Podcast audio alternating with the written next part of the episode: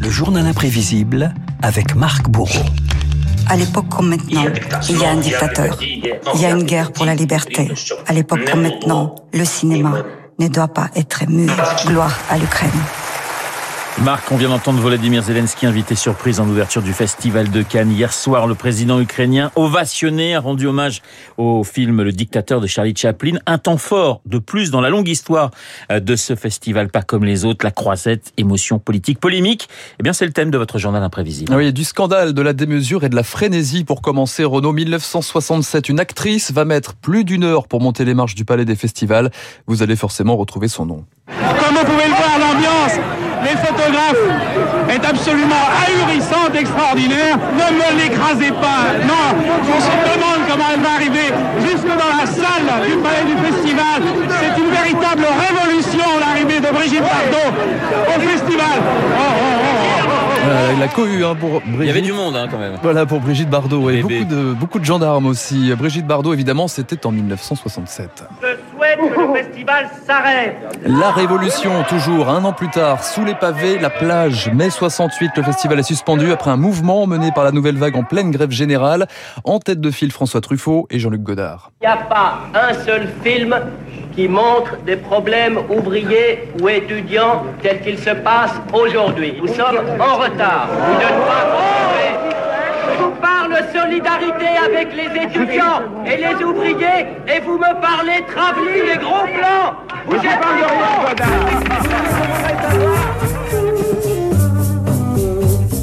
Renaud, vous avez peut-être reconnu le thème d'un film qui sent la poudre. J'ai une petite idée, La Grande Bouffe. La Grande Bouffe, exactement. Elle représente la France en 1973. Réalisation Marco Ferreri avec Michel Piccoli, Philippe Noiret et Marcello Mastroianni. Et pour cette édition 73, la projection à Cannes, figurez-vous, tourne au pugilat. C'est un scandale un scandale Ça gagne du pognon, ça Sur le dos du pauvre populo voilà, une phrase qui est devenue mythique hein, quand même. La Grande Bouffe, un scandale qui rebondit à l'époque jusque dans l'hémicycle. Quand la croisette se retrouve à l'Assemblée nationale le lendemain de la projection, le ministre des Affaires culturelles, Maurice Druon, sort de ses gonds. Que l'on ne compte pas trop sur moi pour subventionner avec l'argent du contribuable les expressions dites artistiques qui n'ont d'autre but que de détruire les institutions de notre société. Les gens qui viennent à la porte de ce ministère avec une sébile dans une main et un cocktail Molotov dans l'autre devront choisir.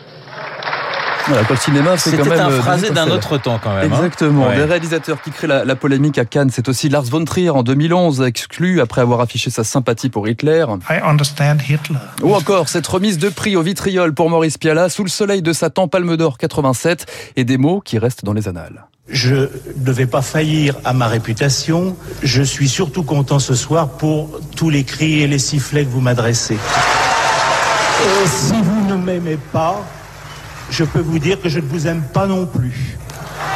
On s'est connu, on s'est reconnu, on s'est perdu de on s'est perdu de on s'est retrouvé, on s'est réchauffé, puis on s'est séparé.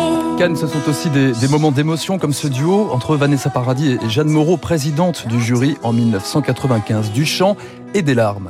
Il y a longtemps que je n'ai pas autant chéri de ma vie, mais merde.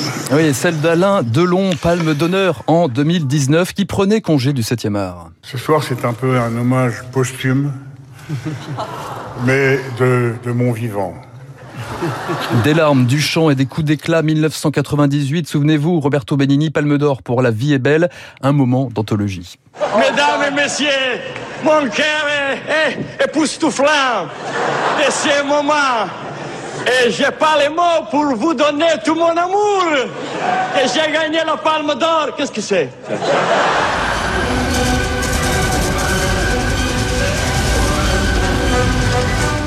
Enfin, quand le jury s'en mêle, 1979, Renaud Palme d'Or contrarié pour Françoise Sagan, la présidente du jury veut célébrer le crap tambour. Ses jurés votent pour Apocalypse Now de Coppola. Sagan dénonce quelques semaines plus tard un complot géopolitique, une américanisation de Cannes. America First au festival. Question posée à une autre présidente de jury, l'actrice américaine Olivia de Havilland et son procès parfait pour refermer ce journal imprévisible. Je juge un film comme une œuvre d'art. J'essaie, comme sur tous les plans de la vie, de rester euh, objectif et de faire des jugements d'équité.